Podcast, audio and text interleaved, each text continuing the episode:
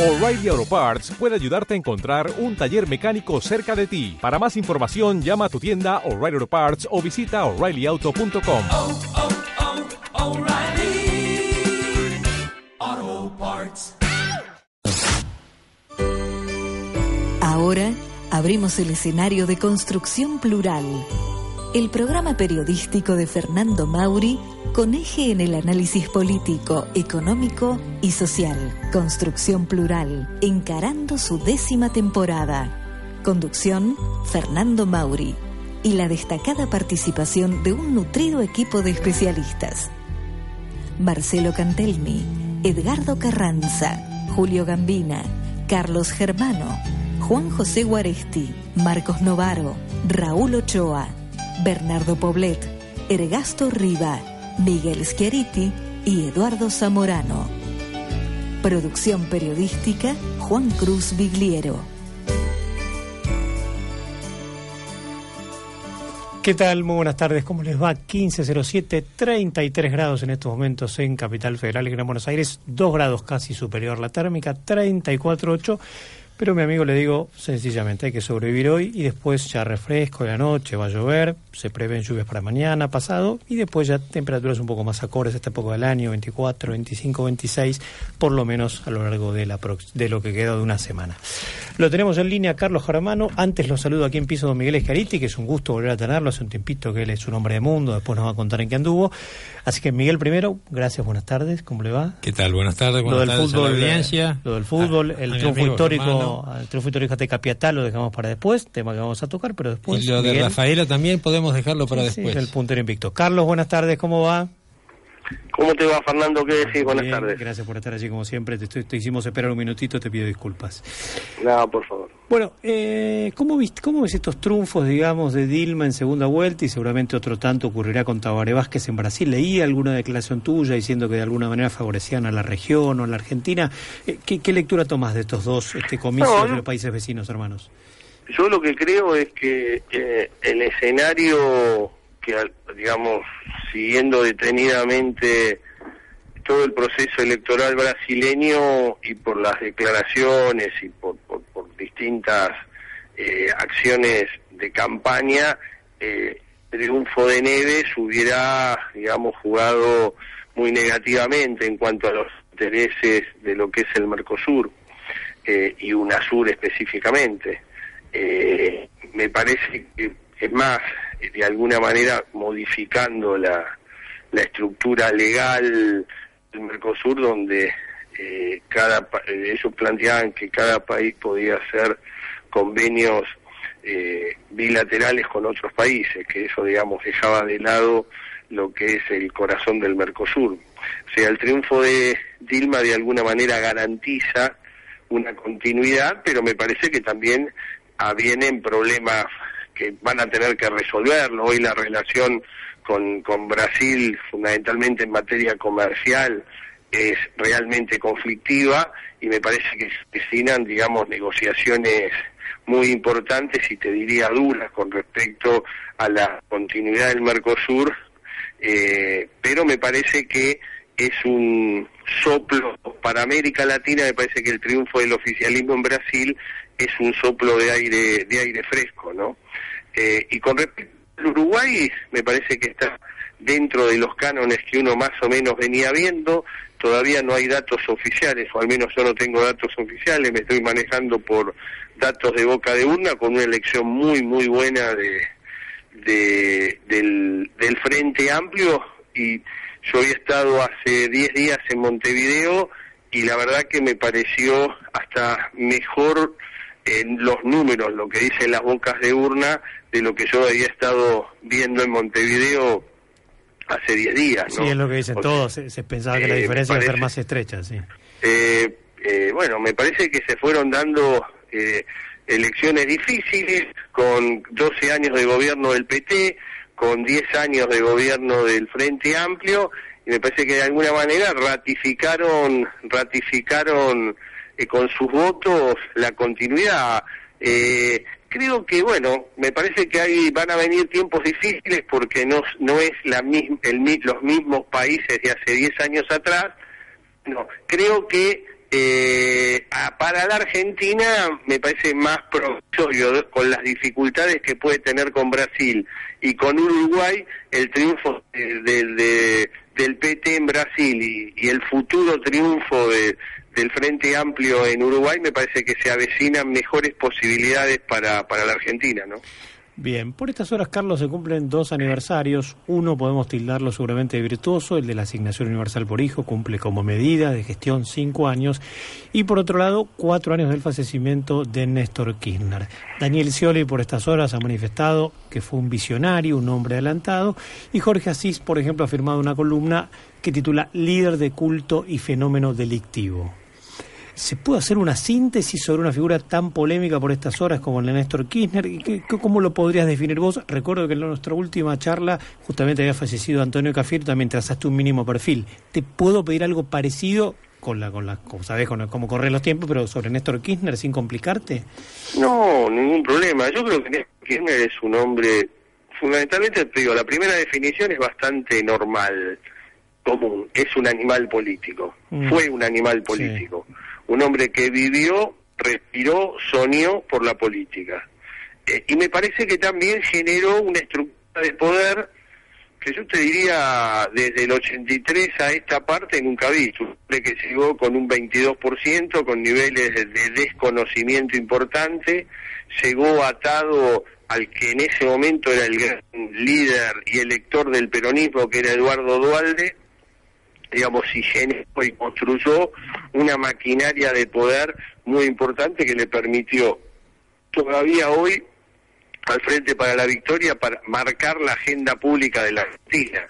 Eh, un hombre que realmente desde la nada o desde muy poco, eh, con un 22% de los votos, porque eh, ganando siendo presidente electo, perdiendo en primera vuelta por la no presentación en el balotaje de Carlos Menem, a partir de ahí fue construyendo una fuerza que realmente generó la adhesión de- y se al- alineó a todo el y fue uno de los líderes eh, más fuertes que el peronismo tuvo desde la desde el 83 a esta parte. Bien. Eh, perdóname, Germano, Miguel. Me, me Hola gustaría- Miguel, ¿cómo te va? ¿Qué decís? ¿Qué decís? ¿Cómo estás? Me gustaría saber qué reflexión te merece esto de que, gracias a esta política de Néstor Kirchner como animal político y no queriendo estar subordinado a ninguna junta de gobernadores, generó esta despartidización y esta desaparición de los partidos políticos a punto tal que hoy eh, tenemos como, contrapa, con- como contracara un hombre como Sergio Massa, que en realidad es un emergente de la política de Néstor Kirchner de puentear a los gobernadores y eh, de dirigirse directamente a los intendentes. ¿Vos no lo ves un poco como el responsable de la despartidización de la Argentina y que sean más importantes las figuras que los partidos y las plataformas? No, para nada. Yo creo que es la continuidad de lo que viene pasando en la política argentina. Creo que en el 2001 hubo una implosión de todo el sistema de partidos que ya de alguna manera venía con el gran, flaca- gran fracaso de la alianza y también, digamos, cuando Carlos Menem, después de una elección, te diría para mí la más importante de la democracia argentina, le gana a, Carlos Cafie- a Antonio Cafiero en el año 88. Sí, sí. A partir de ahí, Menem cerró todos los canales eh, de apertura a un partido que de alguna manera insinuaba eh, abrirse. Yo creo que lo de Néstor Kirchner es más de lo mismo, pero esto no era, no, no se lo pudo adjudicar a él. Creo que forma parte de la construcción política en la Argentina. Y me parece que en la medida que haya reelección en la Argentina, cuando modificaron esa famosa cláusula de la Constitución del 53, que para mí era una sabia, que era la elección indirecta y seis años y sin reelección, digamos, el hecho de estos cuatro años seguidos cuando se dio la, la, la reforma del 94, creo que en, eh, niveló para abajo todo el sistema institucional argentino. Eh, yo te diría, Miguel, que esto forma parte de una continuidad y que está donde hoy el ego y lo personal es más importante que lo general. Y si no tenés que ver solamente lo que está pasando en el faune, eh, donde los intereses personales son mucho más importantes que la construcción colectiva. No, estamos de acuerdo en esto. Este, lo que yo digo es, eh, no es necesaria para la Argentina una contramarcha en esto y dejar de que sea más importante algún eh, eh, ex intendente o intendente con alguna este, bataclana dando vueltas por ahí que se convierte hoy en el primer candidato a gobernador de la provincia de Buenos Aires sin nada más que, que, que eh, mostrarse en un canal de televisión. pero lamentablemente el- la cultura política argentina sí lo permite. Yo coincido plenamente con lo que estás hablando. Eh, pero te diría que esto forma parte hoy de la idiosincrasia política argentina. O sea, y que se vino dando en los últimos 20 años. Eh, y me parece que a partir de ahí este va a ser el gran esfuerzo que como sociedad tenemos para ver si lo podemos revertir. Si vemos o permitimos eh, gobernar la, la provincia más importante del país con el 38% del, de, de, de, electores, el 40% Producto Bruto, poder gobernar solamente por estar de novio con una señora del espectáculo y que un eh, conocido y exitoso conductor televisivo desde todos los días haga, digamos, sea su plataforma eh, eh, su plataforma política y que a partir de ahí, bueno, me parece que estos son datos que yo me preocuparía mucho más que le pasa a la sociedad que está aceptando y está dándole la mayor intención de voto a ese candidato que tampoco sabemos si es oficialista o si es opositor. Es él, hoy puede ser candidato de uno, candidato de otro, no importa, lo importante es su figura eh, y bueno, pero esto es parte de lo que hoy la sociedad está aceptando también, ¿no? ¿Sabes qué reflexión me lleva esta, esta respuesta tuya? Me parece que la Argentina está necesitando eh, que el voto sea, este, deje de ser obligatorio y sea optativo, que sea universal, pero que vote la gente que tenga interés en la política y no aquellos que quedan presos de la política. Eh, Yo yo sé que esto suena, suena, este, suena de manera tal que van a salir o pueden salir a decirme que soy este, un, un fascista. Un troglodita. Exacto, pero si vos analizás los, los países democráticos, en todos los países democráticos el voto es voluntario, no es obligatorio. Y No, fíjate, y en eso y en esos países votan el 30, el 40% de eh, la población. Eh, y las campañas se hacen de manera más eh, más acorde a las necesidades de un país y no respondiendo a las necesidades de aquellos que son presos de las prebendas. Yo, eh, Miguel, digamos, esto es materia opinable. Yo te vuelvo a repetir, a mí me parece que el gran cambio que generó la cultura política argentina es cuando eh, pasaste de elección indirecta elección directa, digamos que desapareció el colegio electoral, unificaste el poder en cuatro o cinco provincias que de alguna manera son los que el 70% del padrón electoral del país, to- tomando las cuatro grandes más Mendoza, Sí. eh, y me parece que el hecho de eh, eh, romper la, la, la tradición de los seis años para poner cuatro más cuatro, como el sistema norteamericano, en la Argentina jugó en contra, porque los personalismos empezaron a jugar de una manera muy importante, y me parece que esto es lo que se lo que se vino viendo te diría desde el año 95 a la fecha donde el egocentrismo o la construcción personal es mucho más importante que la construcción colectiva. Creo que va va a significar un esfuerzo muy grande y una sociedad muy comprometida para que esto se pueda revertir. Lo que pasa es que hoy también tenés que pensar, Miguel, que lo, lo- la, la mediatización de la política, no en la Argentina, sino en, cualquier parte del mundo, también está jugando un papel preponderante eh, con redes sociales, últimamente en los últimos años incluido, que de alguna manera atenta contra la conformación de partidos. Tienen que tener sociedades e instituciones muy fuertes para que, digamos, el tema partidos, los partidos políticos puedan cumplir lo que dice el artículo 38 de nuestra Constitución Nacional, ¿no? Que son instituciones fundamentales de la República. Bueno, hoy ese artículo de la Constitución del 90, de la reforma del 94 no se cumple absolutamente para nada. No, yo coincido con lo que vos decís.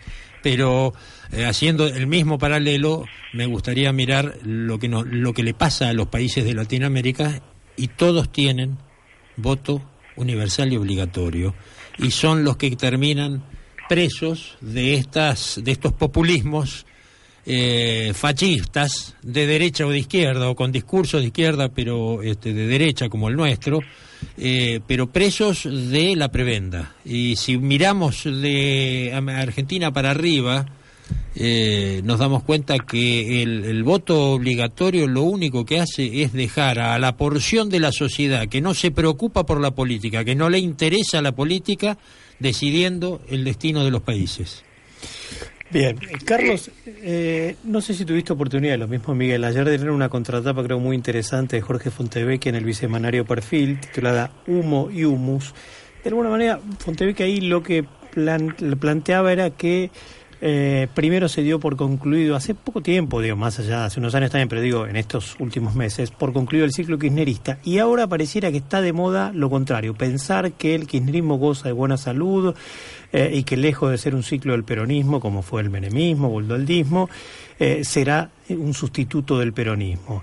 Dice Fonteve que a cada acción del gobierno, pagar a los buitres, luego modificar el Código Procesal Penal, etcétera, es leída en clave de perpetuación y todas parecen medidas eficaces para conseguir continuar en el poder, ya sea real o ficticio. En parento esto también se conocieron varios sondeos de colegas tuyos del fin de semana, Carlos, eh, publicados por La Nación, especialmente Perfil, de Federico González y Valladares o de Poliarquía. En algunos casos, en el caso de Poliarquía especialmente, se planteaba que el votante pide un cambio pero moderado. Quiero decir, pareciera como que las cosas no están tan mal para el gobierno en opinión pública, creo que se exagera que sean índices casi el 40% de aprobación de la presidenta, y uno la verdad que patea la calle y ve que eh, el gobierno está lejos de fortalecerse, más allá de que lo pueda hacer en el Parlamento y con las mayorías que tiene y que conserva permanentemente la iniciativa política, pero uno lo ve el gobierno realmente imposibilitado de fortalecerse en el sentido de que sigue la inflación, sigue eh, la inseguridad, eh, el caos económico está cada día más cercano, etcétera, etcétera, etcétera. No sé cuál es tu mirada. A ver, yo mi mirada tengo lo siguiente, yo hoy veo manejando la agenda pública del gobierno con una sí. oposición que llamamos oposición, pero me parece más que oposición son opositores, Sí, varias, sí. donde no pueden indudablemente enhebrar una, una agenda una agenda en común. Digamos, esto como primera medida. Segunda, segundo tema, o, segundo, o, seg o la segunda observación que te haría, es yo lo que estoy viendo es una, un estadio de superficie y un estadio de bajo superficie. Ah. Digamos, en la superficie lo que Sí. se ve hay un alineamiento de grandes sectores del justicialismo muy fuertemente hacia la figura y liderazgo de Cristina Fernández de Kirchner Mm. bajo superficie, sin hacer grandes exclamaciones, me parece que el peronismo empieza a buscar un alineamiento con hoy la figura que mejor mide y mejor posicionado está, que se llama Daniel Scioli. Mm. Creo que el hecho de entrar en una elección donde se juega el todo por el todo y lo que juego es el poder, porque son todos los cargos ejecutivos, me parece que el peronismo bajo bajo cuerda está mandando mensajes muy claros de alineamiento hacia el al candidato o al precandidato que podría podría digamos eh, resultarle muy útil Sí, para encarar el proceso electoral del año. Y después te digo otra cosa, yo recuerdo en el año 2003 eh, había algunos algunos colegas que decían eh, ¿Colegas tuyos, Néstor o míos? ¿Colegas tuyos o míos? Perdón, que se, se cortó. tuyos, tuyos. Míos, periodistas, sí. Eh, eh, el chirolita de, de Dualde, Dualde es el que sí. va a manejar el poder. Digo, acá y en cualquier país del mundo, cuando el presidente de la República es el que maneja la gran chequera nacional y los alineamientos que parecen eternos empiezan a ser efímeros. Esto lo hemos visto. Yo creo que todo lo que se está Vos, vos hablás de este Scioli al gobierno, Cristina al poder. eh, yo creo que es Mm. irrisorio eso, si eso pasara. Yo creo que el presidente de la Argentina, como cualquier país presidencialista, tiene poderes muy fuertes y tiene una gran billetera que permite alinear a toda la política, tanto de opositores como de oficialismo. Esto me parece que hoy, digamos, pueden escribir y pueden Mm. eh, dar mucho, pero ya la historia argentina ha dado ejemplos importante sobre estos hechos. Esto es un poco lo que te digo. Y después con respecto a las encuestas, creo que es más o menos lo que está planteando. La gente tampoco quiere volver a empezar de nuevo. Eh, me parece que las preocupaciones siguen siendo, aparte de la inseguridad, obviamente, todo el tema económico que empieza a jugar muy fuertemente y que eso indudablemente, en la medida que esté en el centro del escenario de agenda, eso juega en contra de cualquier candidato oficialista, ¿no? Ahora, yo te pregunto, Scioli, ¿tendrá chance de entrar al balotaje? Lo veo difícil, pero puede ser. Yo lo que le veo es imposibilidad de ser presidente. ¿Por qué, digamos? Porque creo que no es tan así esto de un cambio moderado que marca poliarquía, colega tuya. Y por otro lado, porque yo creo que casi el abrazo kirchnerista es más un abrazo del oso que un abrazo amigable y virtuoso. Con lo cual, corregime, Mira. pero yo veo muy digo, lo veo difícil que llegue al balotaje, pero lo veo imposible que Scioli pueda ser el próximo presidente. Pero me gustaría conocer tu opinión. A ver, eh, yo creo que te- yo te puedo dar la foto de hoy, no Sí, te puedo sí, dar todavía la bien, película. la foto de hoy es el que yo lo veo a en un balotaje. Mm. Eh, después lo veo muy difícil que pueda, digamos, hoy estar en condiciones de ganar ese ese balotaje. Mm. Eh, ¿Cuál es lo que uno va percibiendo hoy? El Frente para la Victoria tiene el mejor piso, Sí, pero tiene el peor techo. claro. Sí, sí. Entonces, el tema, y acá juega mucho la figura de Daniel Scioli, que es muy, es muy especial, digamos, analizar a, a Scioli, porque Scioli, digamos, fundamentalmente, vos fíjate que en esa encuesta habla de que es un buen tipo, es una buena persona. Sí. Cuando hablaban de las cualidades, uno hablaban, a Macri lo asocian con la gestión, a Massa lo asocian con la seguridad, y a Scioli como es una buena persona. Es toda una definición eso. Mm.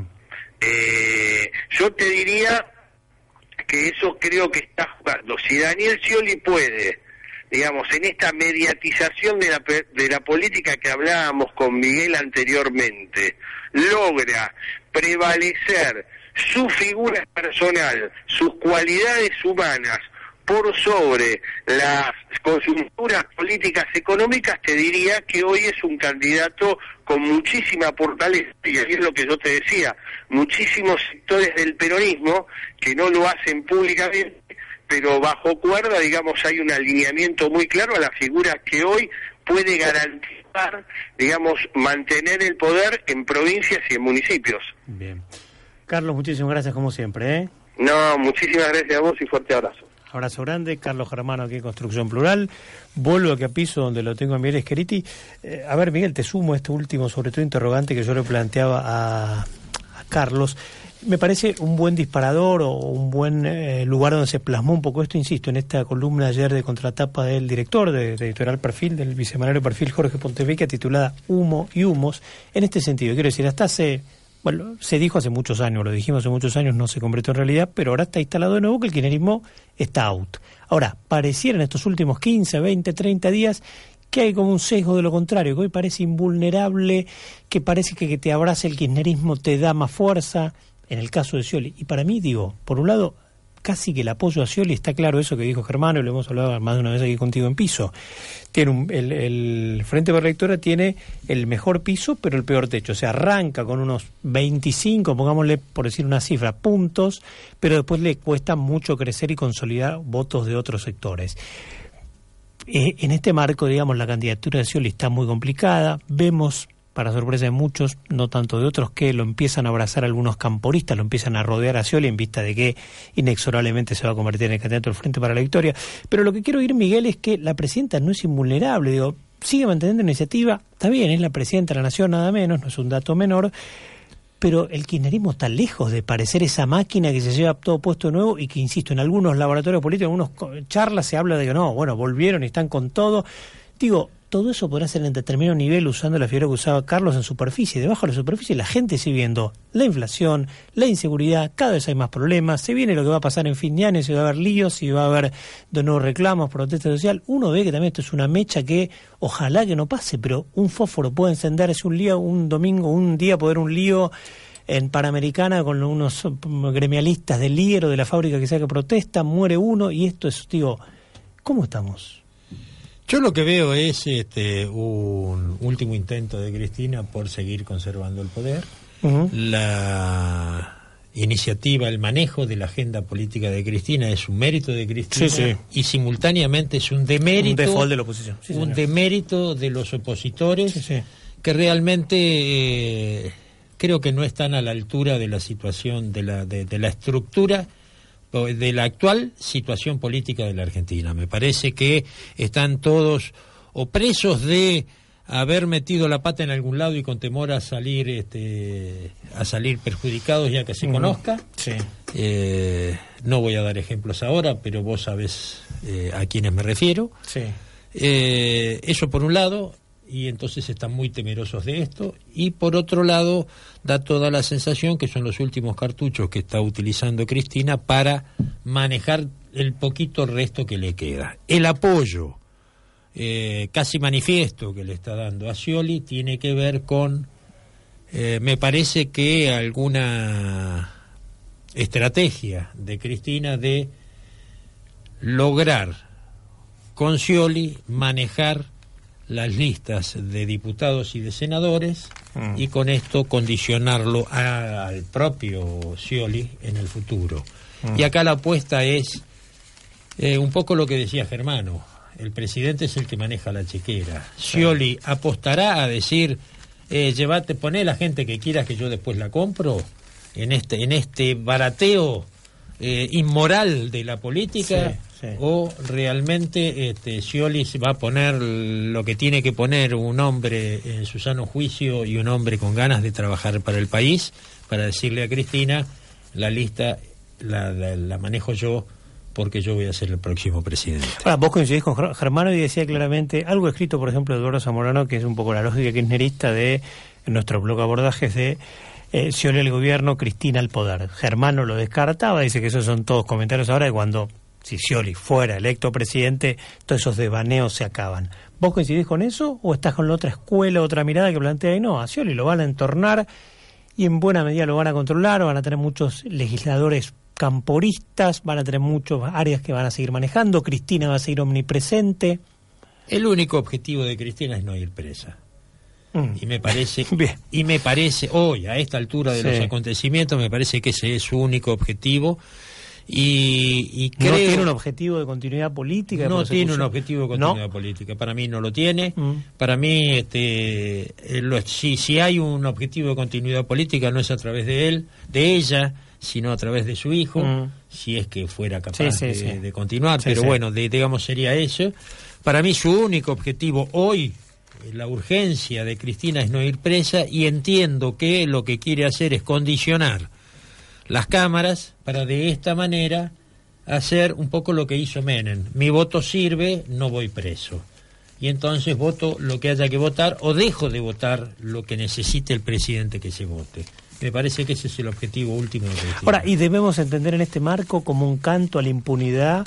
eh, todo lo que estamos viendo, digamos, la modificación del Código Penal que este, baja la responsabilidad civil de funcionarios, también está, este, dije Código Penal, eh, el Código Civil y Comercial, digo, el- ahora el Código Procesal Penal que también plantea, en teoría, acelerar procesos de funcionarios públicos, en la práctica seguramente descartarlos rápidamente, o sea, todo eso es un canto a la impunidad un poco redondeado, lo mismo que vos decís, de que el único objetivo político que tiene la presidenta hoy es no ir presa en el futuro. Eh, totalmente de acuerdo. Es absolutamente así. Todo esto tiene. Y el hecho de que Gil Garbó sea la que designe los fiscales, para que Mm, los fiscales. señor. Y que los fiscales sean los que puedan decir: esto lo investigo, esto no lo investigo porque Mm. no me interesa, Mm. porque esta es mi mamá y entonces ya mi mamá yo no lo investigo. Sí. Es decir, por lo que fuera. Este, la verdad, ese para mí es el único objetivo. Y por eso digo que la oposición hoy en la Argentina no está a la altura de eh, la mafia instalada en el poder. Ahora, la oposición se ha planteado también en otro general debate derogar algunas de estas normas, se han peleado casi más bien Macri Massa, apareció terciando el radical Sanz, vamos a derogar una serie de medidas. Eh, eh, ¿Qué te parece esto? ¿Y qué te parece también, por otro lado, con esto que hablamos de las reformas de que casi salvan a funcionarios, pueden salvar a funcionarios, contra algo que siempre recuerdo que planteas, todo lo contrario, plantear la imprescriptibilidad de las causas de corrupción contra funcionarios. Bueno, esto es lo que digo que no están a la altura. Da la sensación que hay algunos eh, opositores que están queriendo que se terminen algunas causas, que están temiendo, eh, queriendo que terminen algunos procesos, eh, da toda la sensación y entonces terminan siendo cómplices, porque en realidad algo que hemos propuesto desde esta, Mm. desde esta emisora desde hace bastante es que todas las leyes que salgan sin el, una discusión profunda, discusión y un acuerdo sostenido del resto de los partidos políticos deberían ser derogadas el 11 de diciembre de 2016. Mm. Acá, en algún caso, alguien tímidamente salió a decir esta ley la vamos a derogar, pero estamos hablando a las leyes que benefician a las corporaciones, por un lado, la ley de de abastecimiento, Abastecimiento, sí. este a cosas que desde lo corporativo terminan solucionando algún problema, o si bien son leyes que realmente no sirven nada más que para intimidar. Pero efectivamente da la sensación que hay alguna acción de los opositores en su conjunto que juegan a esto, a, a- a que tienen la cola sucia y que no quieren eh, y, que, y que de alguna manera este tipo de acciones termina beneficiándolos también a ellos.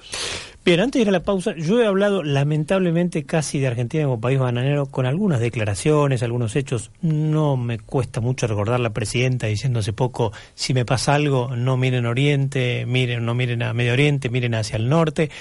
Y salvando las distancias, este, viendo a Macri con este casting desde los Ramón Díaz en La Rioja hasta este, este joven modelo Tommy Dunster y algunos otros, hay casos aparte, no digo, el titular de Yel, Juan José Aranguren, sea o no después se plasme, se cristalice una candidatura, es un hombre, un dirigente empresarial, nos puede gustar más o menos, pero es alguien que está así, digamos, en esto de que la política. una actitud digna frente al, a la prepotencia. Pero más allá de la figura de Aranguren, que Sí. es un hombre que está en esto, un hombre Sí, capacitado, que maneja empresas, digo, está bien. Es distinto el perfil que Ramón Díaz o de un modelito.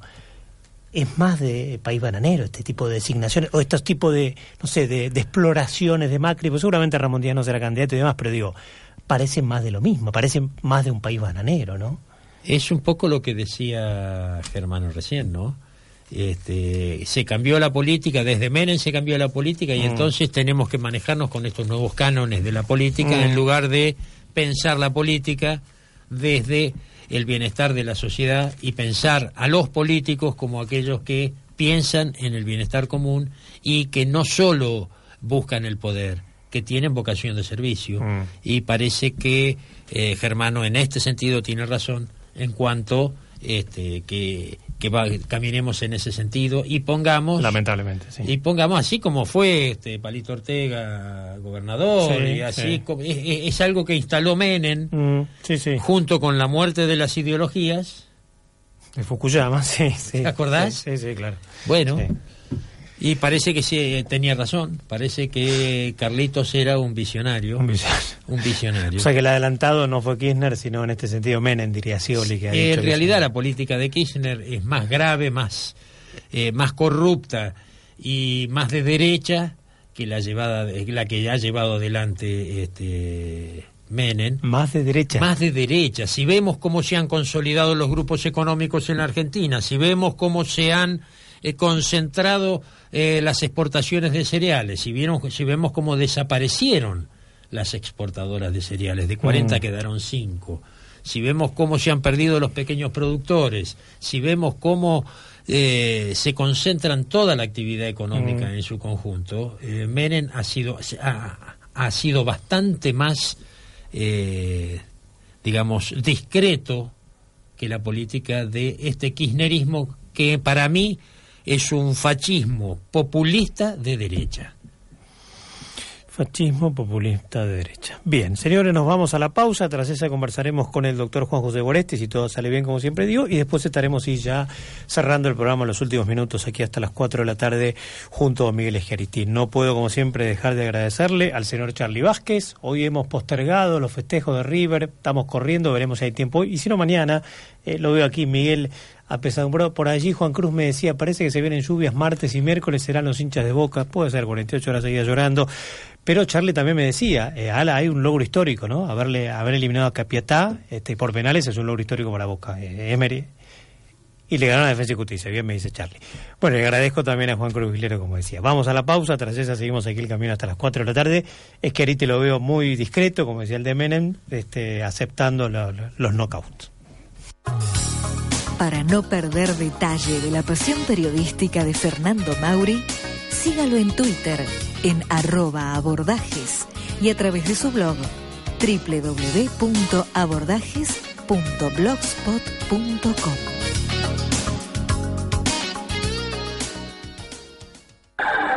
Espacio Publicitario.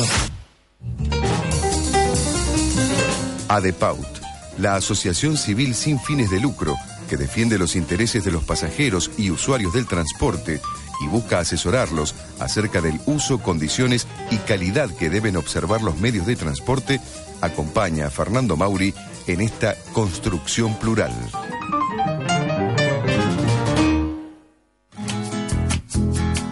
Si camino y veo el campo, cuando vuelvo la ciudad, me junto con mis amigos y ese asado para hablar. Es la carne que tenemos, la familia y los abuelos, trabajando en este suelo tan celeste como el cielo. Carne, oh,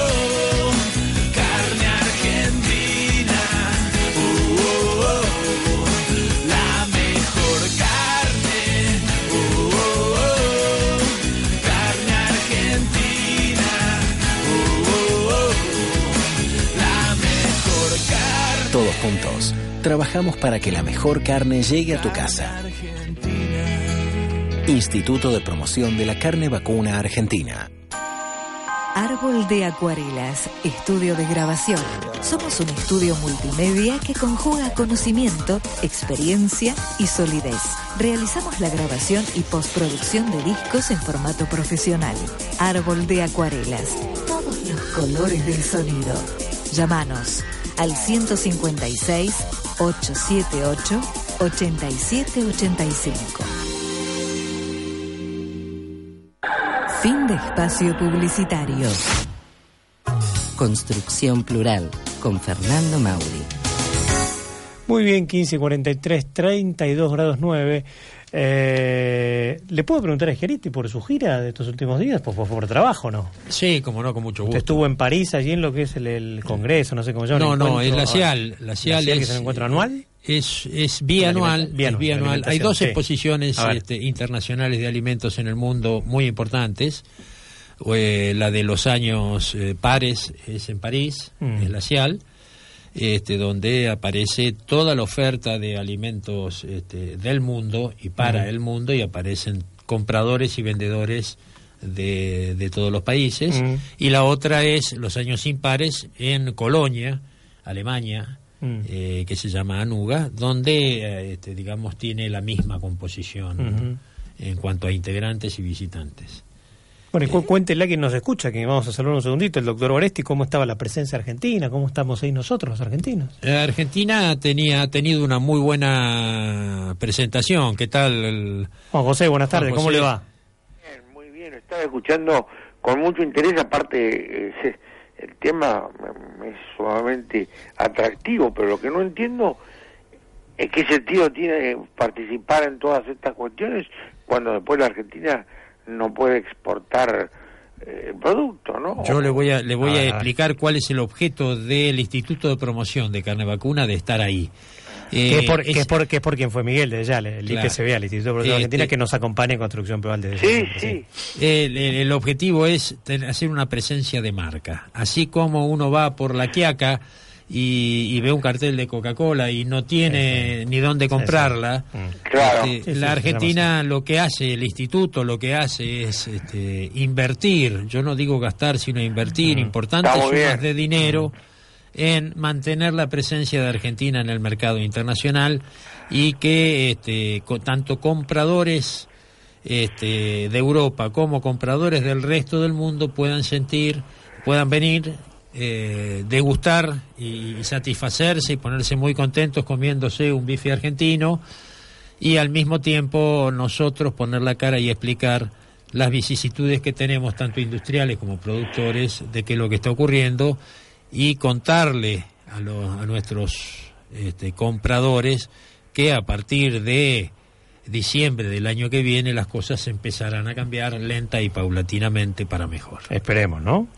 Pero ¿y en qué se sustenta, Miguel, para que en diciembre del año que viene va a mejorar? No empecemos a mejorar, no dije que va a mejorar, dije que empecemos a mejorar. Se sustenta en la certeza que tengo por lo menos yo y me imagino que más del 60% de los argentinos que el periodo kirchnerista ha terminado y aquel que venga pero deberá cambiar su política para el sector de ganados. Pero perdóneme, Gerito, usted ha sido, y me parece hasta con justicia, muy crítico de la oposición recién. ¿Por qué abre esta expectativa? Me parece hasta ciertamente un poquito contradictorio esto mismo. Usted ha, sido un, ha pegado palos a la oposición. A la vez, ¿abre expectativas a esa misma oposición? Sí, sin ninguna duda, porque yo le pego palos a la oposición a ver si reacciona. Para despertarla, bien. Claro, a ver si reacciona. Y creo que llegue el que llegue sin ninguna duda, es un sector al cual va a tener que darle la importancia que el kirchnerismo no le ha dado.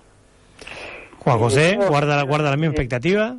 No, no, no, no quedo nada conforme porque me parece maravilloso seguir institucionalmente mm. eh, manteniendo el producto eh, en la mente de, de los extranjeros, ¿no? Me parece un esfuerzo colosal eh, pero que no, ¿cómo es posible que esta gente que nos gobierna no entienda que tiene eh, esos bifes, casi diría de oro, eh, al alcance de la mano, precisamente en momentos donde la carencia de divisas es algo que está deteniendo la marcha de la economía argentina. Y ahí tiene las divisas, en esa maravilloso producto que, que Miguel sigue manteniendo eh, su, presencia institucional, ¿no? me parece una locura todo esto, no lo que hace el Instituto de Promoción de la Carne, que parece que, bueno, está bien, mm. hay que mantener abierta, eh, digamos, la puerta, porque algún día se va a dar vuelta la tortilla, si mm. la expresión, ¿no? Sí, sí, sí, sí. ¿Cómo estamos con este tema de los buitres, Juan José, respecto de los datos de empresas que estarían ligados con personeros del poder? ¿Le parece que esta extorsión va a ir dando resultado y que seguramente en enero a más tardar se cierra un acuerdo de nuevo, este tan mentado que hay en la RUF, un acuerdo con los holdouts? O sea que fruto de esta extorsión...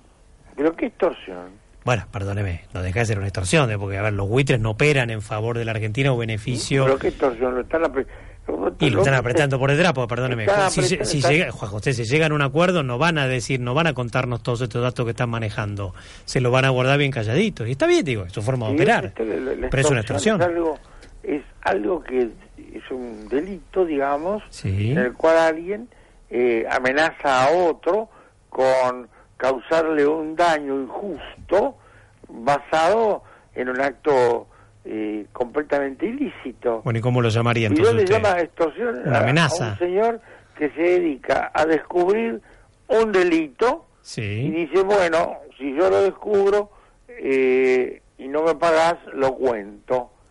Bueno, pero si le si le pagan no lo va a contar, si le pagan no lo va a contar, entonces era una amenaza, no era algo que lo hacía en pos del bien de la Argentina. Yo, pero eso no significa que sea extorsión, significa bueno, un amenaza, que está buscando amenaza. está buscando un elemento para doblegar la voluntad de otro, pero un elemento que no es ilícito. Descubrido un, delito no, es un acto ilícito. entiendo, está bien. El propósito, evidentemente, no es eh, hacerle bien a la República Argentina, pero no es hacerle mal, porque al contrario, un suponer que los señores estos call outs no, no, conocer la corrupción de la Argentina nunca nos va a hacer mal desde ya. Descubran un acto de corrupción, acto de lavado de dinero, descubran que hay dinero que Argentina queda, que, que, le pertenece a la Argentina que la puede confiscar y con eso se cobran. Resulta que no, después no tiene que pagar ni Equeriti, ni Guaresti, eh, nadie. Ni Valentina Supongamos que los, los señores estos encuentran eh, unos delitos terroríficos y se cobran con, con eso. Mm. ¿Y qué pasa? Nosotros tenemos, nos sacamos de decir el problema. Así que no lo hacen por bien nuestro, no hay ninguna duda, pero no todo lo que están haciendo no es en contra nuestra, nos está favoreciendo. Supongamos que descubrían que hay 10 mil millones de dólares eh, mal habidos en una cuenta de no sé dónde, en, qué sé yo, en Groenlandia. En las Seychelles. Fueron de allí sí. y, y, fenómeno. Bueno, pero escúcheme. Ahora, esta, operatoria... Sería bueno que lo que fuera Casanero el que descubriera estas cosas, ¿no? Pero le llaman ah, tortuga. por, algo, le llaman tortuga. Ese es otro punto es que muy importante que usted lo pone sobre la mesa. Nuestra lo ideal sería que fueran los investigadores argentinos o gente eh, a las órdenes de la República Argentina a quienes se diera un suponer no es no es un actualito señor mire si usted descubre un delito contra la Argentina y hace que eh, eh, obtengamos una ganancia, yo le doy el 10%, el 15%, el 20%, no sé. Todos los días vemos recompasarse, por ahí se publica, en la provincia de Buenos he visto recompensa, el que, conduzca, el que consiga este eh, descubrir dónde está el niño secuestrado, mm. le vamos a dar tanto. Y bueno, eso está mal, yo no veo que esté mal y el que conduzca, consiga descubrir que hay 10 mil millones de dólares en alguna parte que pertenece al pueblo argentino, le damos una recompensa. Bueno, me parece que estaría bien. Bueno, ahora, e- esta operatoria amenazante, por llamarla así, ¿cree que llegará a buen puerto, que forzará justamente un acuerdo desde enero con los holdouts? No sé, tampoco enero, porque tampoco entiendo la cláusula Rufo. La cláusula Rufo tal cual interprete el gobierno argentino no existe. Bueno, pero es la excusa por lo menos que tiene el gobierno, por eso digo enero, antes de fin de año no la va a hacer. Que, si es una excusa, ¿qué me garantiza que después de enero aparezca otra? ¿Por qué tiene que haber, por qué tenemos que creerle a un gobierno que ha hecho gala del incumplimiento de todos sus compromisos? Por ejemplo, ahora, hace relativamente poco, en marzo, lo hemos tratado por radio, la, una corte, la Corte Suprema de los Estados Unidos, 5 a 2 o 7 a 2, 7 a 2 creo, dijo que Argentina le debía una deuda a una empresa inglesa del orden de magnitud de los 160 millones de dólares, una monstruosidad. ¿Qué pasó? De marzo a hoy, nada, estamos pensando en otro planteo legal que no tiene posibilidad alguna posible de, de triunfar para no pagar. ¿Cuándo pagamos las cuentas nosotros? Siempre hay un Los argentinos siempre, los que no lo pagan son los Kirchner. Nosotros siempre hemos pagado y lo pagamos con la inflación y lo pagamos de tantas maneras, Juan José. Mire, yo siempre estuve en desacuerdo con el plan del doctor Labaña, Labaña Kirchner, de no mm. pagar. El plan de reestructuración de la deuda debe pagar sus mm. deudas, como lo hizo Uruguay, que presentó un plan que no era exactamente pagar el 100%, pero era una, mm. de ese orden de magnitud y dejar a todo el mundo contento. Yo, a mí me educaron de una manera y no voy a cambiar ahora, que las deudas están para ser pagadas. Si no las puedo pagar, bueno, le pediré un plazo a mis acreedores, les haré un plan, bueno, cuando ocurrió este asunto, usted no me lo va a creer, Miguel, pero yo me presenté al Ministerio de Economía por mesa de entradas, lo tengo sellado, firmado, numerado, como usted quiera, con un plan político para pagar toda la deuda. Perdón, dije político, me equivoqué. Con un plan económico para pagar toda la deuda. Incluso le pedí al señor secretario de Finanzas, que me atendió con mucha deferencia, eh, este, esa es la verdad, y me dijo, lamentablemente, acá hay una decisión tomada, nosotros vamos a ofrecer estas condiciones leoninas que ofreció la Argentina y la gente las aceptó. Ofrecimos condiciones leoninas y es por eso que aparecieron los fondos buitres. Mm. Si hubiéramos ofrecido condiciones razonables, una espera, a lo mejor alguna pequeña quita, a lo mejor una identificación de los que eh, ayudaron a que Argentina se endeudara, porque yo soy conservador, como cualquiera lo sabe, pero siempre dije que el Fondo Monetario Internacional había permitido que Argentina se endeudara y sin hacer ninguna advertencia, había permitido que Argentina se endeudara con deudas que no podía pagar, le hace el megacaje, el blindaje, no sé qué, todos los, todos los nombres que usted quiera. Sí. Cuando Argentina está embarcada en todas esas cosas que no podía pagar, era una barbaridad. Argentina ahí debió decir, señores, yo no puedo pagar, eh, vamos a pagar de tal o cual manera, pedir una moratoria, en fin, no sé. Yo no creo en todas estas cosas. Y además, como conservador que soy, quiero recordar que en 1933 el doctor Pinedo tomó la impresionante deuda que dejó el señor Irigoyen, que fue depuesto por la eh, revolución del 30, esa impresionante deuda pública, externa, interna, hizo un arreglo con los saqueadores, la pagó, dejó a todo el mundo contento, y tan contento que, que solamente el 3%, una cosa así aproximadamente, no entró en el arreglo y hubo que pagar al contado. Juan José. muchísimas gracias. No estoy de acuerdo en violar ninguna ley internacional, eh, aunque parezca que se obtiene una ventaja a corto plazo por la República Argentina. Quedó muy claro, Juan José. El lunes que viene nos volvemos a contactar, si le parece. Un abrazo y espero que Miguel tenga mucho éxito en su, en lo que está haciendo. Gracias, Juan José. Gracias, Juan José. Un abrazo grande. Doctor Juan José Boreste, aquí como siempre, Construcción Plural. Mañana estaremos, como siempre, aquí a la, nuestra segunda edición a las 13. Estaremos junto al economista Ergasto Riva.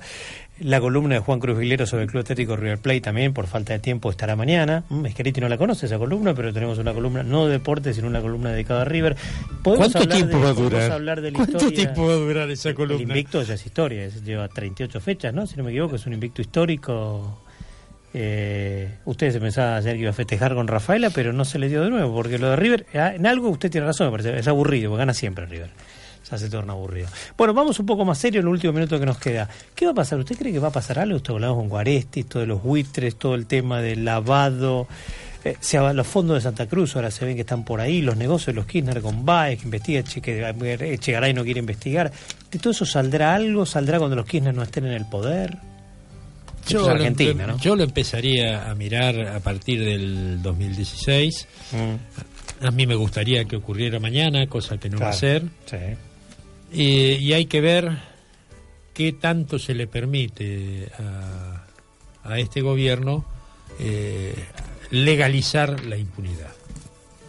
Si logran legalizar la mm. impunidad, hasta por ahí se nos convierte más difícil. Los números en el Congreso, como siempre, los tienen. Sí, sí, por ahora los tienen, sí. Pero las leyes que se crean se pueden. Sí, sí, desde ya se pueden este, una corte también las puede paralizar exactamente exactamente. Eh, que a la cual le tengo más fe que al Congreso.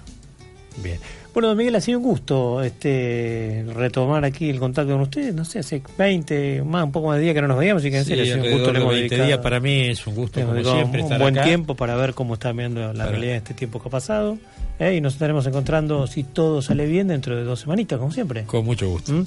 Bueno, Miguel, un abrazo grande, muchísimas gracias. Nos encontramos con ustedes, como les decía, mañana a las 13 horas. Gracias, será hasta entonces.